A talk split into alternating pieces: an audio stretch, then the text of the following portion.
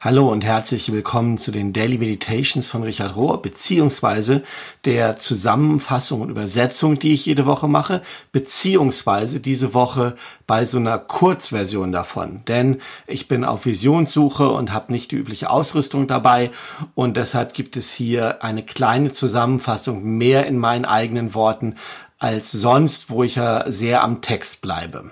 Ich bin theologisch verbunden mit der Arbeit von Richard Rohr schon seit vielen, vielen Jahren und du findest auf meinem YouTube-Kanal Theos Art, wo du das hier als Videopodcast hörst, ganz viel ähm, über seine Ansätze. Und wenn du das als normaler Podcast hörst bei Spotify, Apple und so weiter, dann lade ich dich herzlich ein, doch auch mal bei diesem YouTube-Kanal vorbeizuschauen.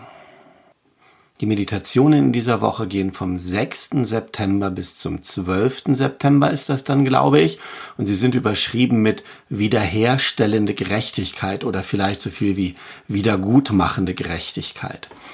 Und es fängt an mit dem Abschnitt stärkende Beziehungen und Richard sagt, in fast allen Kulturen und vielen Religionen, mehr so formalen Religionen, ähm, gibt es so ein Verständnis davon, dass Sünde und das Böse bestraft werden muss und die das getan haben, die Sünder oder die Bösen, die müssen auch bestraft werden. Es gibt also so ein Grundverständnis von strafender Gerechtigkeit.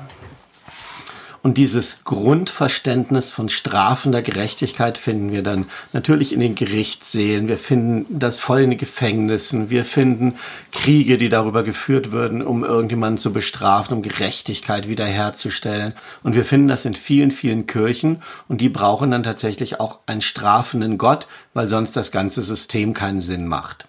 Dagegen sehen wir bei Jesus, bei vielen Mystikern, bei ähm, vielen indigenen Kulturen ein ganz anderes Verständnis von Gerechtigkeit, nämlich ähm, wenn ein Unrecht geschehen ist, dann diese Art von wiederherstellender, man könnte sagen fast heilender Gerechtigkeit und dann eben Gerechtigkeit als einen Pfad der Heilung. Und hier versuche ich mal den Absatz direkt zu übersetzen. Richard sagt, wir alle haben das nötig, uns zu entschuldigen. Und wir alle haben das nötig, um Vergebung zu verbitten. Und die Menschheit braucht das insgesamt für eine zukunftsfähige oder tragfähige Zukunft. Wenn wir das nicht tun, dann werden wir immer von der Vergangenheit kontrolliert, und zwar sowohl individuell als auch kollektiv. Und die Geschichte hat gezeigt, dass wir dann ganz schnell abrutschen in ähm, Bitterkeit, in ähm, so ein Groll behalten und ähm, daraus folgt dann unausweichlich Gewalt oder neue Gewalt. Und er sagt dann, kein Wunder, dass zwei Drittel von dem, was Jesus gelehrt hat, über Vergebung ging. Und es hat auch damit zu tun, die Realität so zu nehmen, wie sie ist ähm, und auch ein Stück der Realität zu vergeben, wie sie ist. Und das, darin liegt große Kraft für Freiheit und Befreiung. Der nächste Abschnitt ist überschrieben mit stärkende Liebe und Richard beschäftigt sich hier ganz viel mit ähm, der Art und Weise, wie wir Bibel verstehen können, äh, mit seinem Schriftverständnis. Er hat auch mal ein eigenes Buch drüber geschrieben und es geht darum, oder hier in diesem Absatz geht es darum, dass er sich auseinandersetzt, dass es so viele Stellen gibt, die einen strafenden Gott ähm, darstellen und die so auf Gesetz und Einhaltung der Gesetze abzielen. Ja. Und dahinter sagt er aber, wenn du so zwischen den Zeilen liest und schon auch in den ganz frühen Texten im Alten Testament, ähm, wo auch viel von Strafe und Rache und so weiter die Rede ist, scheint schon auch dieses Liebesangebot Gottes auf. Und dann kommt es halt zu seinem Grundverständnis, dass er sagt, die ganze Bibel, er nennt das in diesem Buch Text in Travail. Es ist ein Text in Arbeit. Es ist ein Text, der uns durch die Art und Weise, wie er über tausende von Jahren geschrieben ist, hinführt zu neuen Erkenntnissen. Und ähm, das, was wir anfangs so zwischen den Zeilen erahnen können, dann in Jesus und Paulus so deutlich wird, die sagen, durch das Halten des Gesetzes und ähm, alles, was damit zusammenhängt an Bestrafung, an, an, an dieser bestrafenden Gerechtigkeit, dass das alleine nicht zum Heil, nicht zum Frieden führt, dass das nicht das Ziel ist. Das war der Abschnitt und danach geht es ziemlich praktisch weiter und es ist überschrieben mit Wiedergutmachung leisten. Und im Kern steht da, dass wiedergutmachende Gerechtigkeit oder diese stärkende, heilende Gerechtigkeit immer versucht, die Würde und die Beziehung wiederherzustellen. Und zwar mal zuallererst desjenigen oder derjenigen, dem oder der Unrecht getan wurde, die ähm, verletzt wurde, die verwundet ist. Ja, also des Opfers, wenn du das so willst.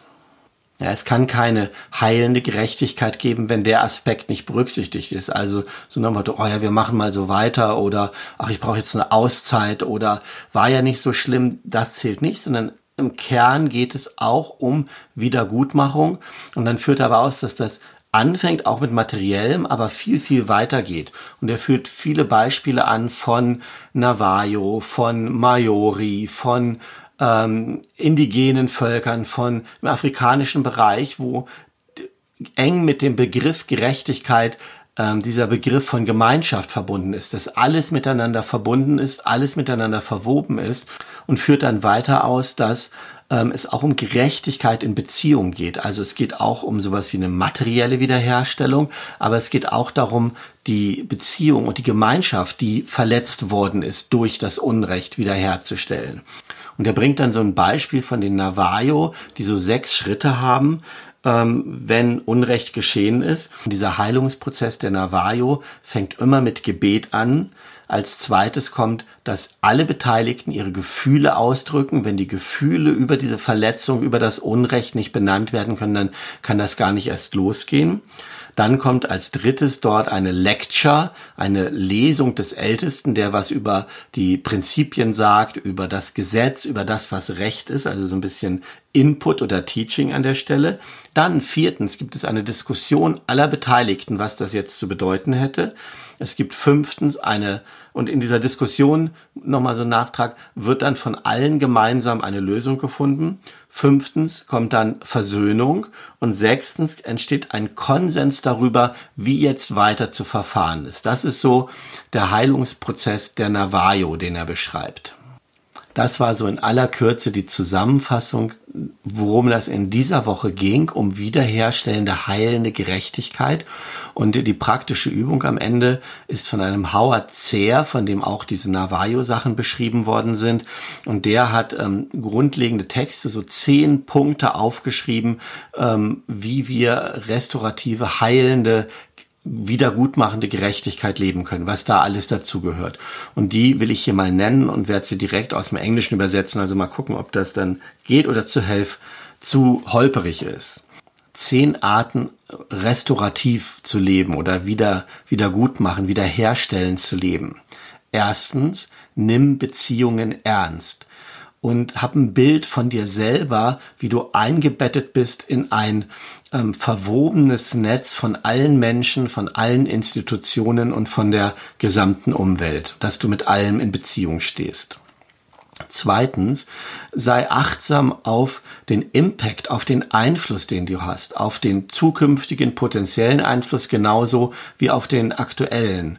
Ähm, und achte darauf, was dein Einfluss, deine Handlungen für andere und für die Umwelt bedeuten.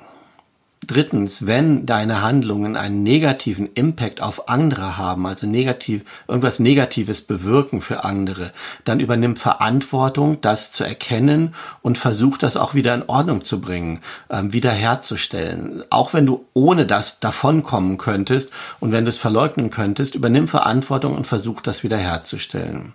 Viertens, behandle jeden Menschen respektvoll, auch diejenigen, von denen du vermutest, dass du sie nie wieder treffen wirst, auch diejenigen, von denen du glaubst, dass sie das gar nicht verdient haben, respektvoll behandelt zu werden, und auch diejenigen, die andere verletzen oder die dich verletzt haben, behandle auch die respektvoll.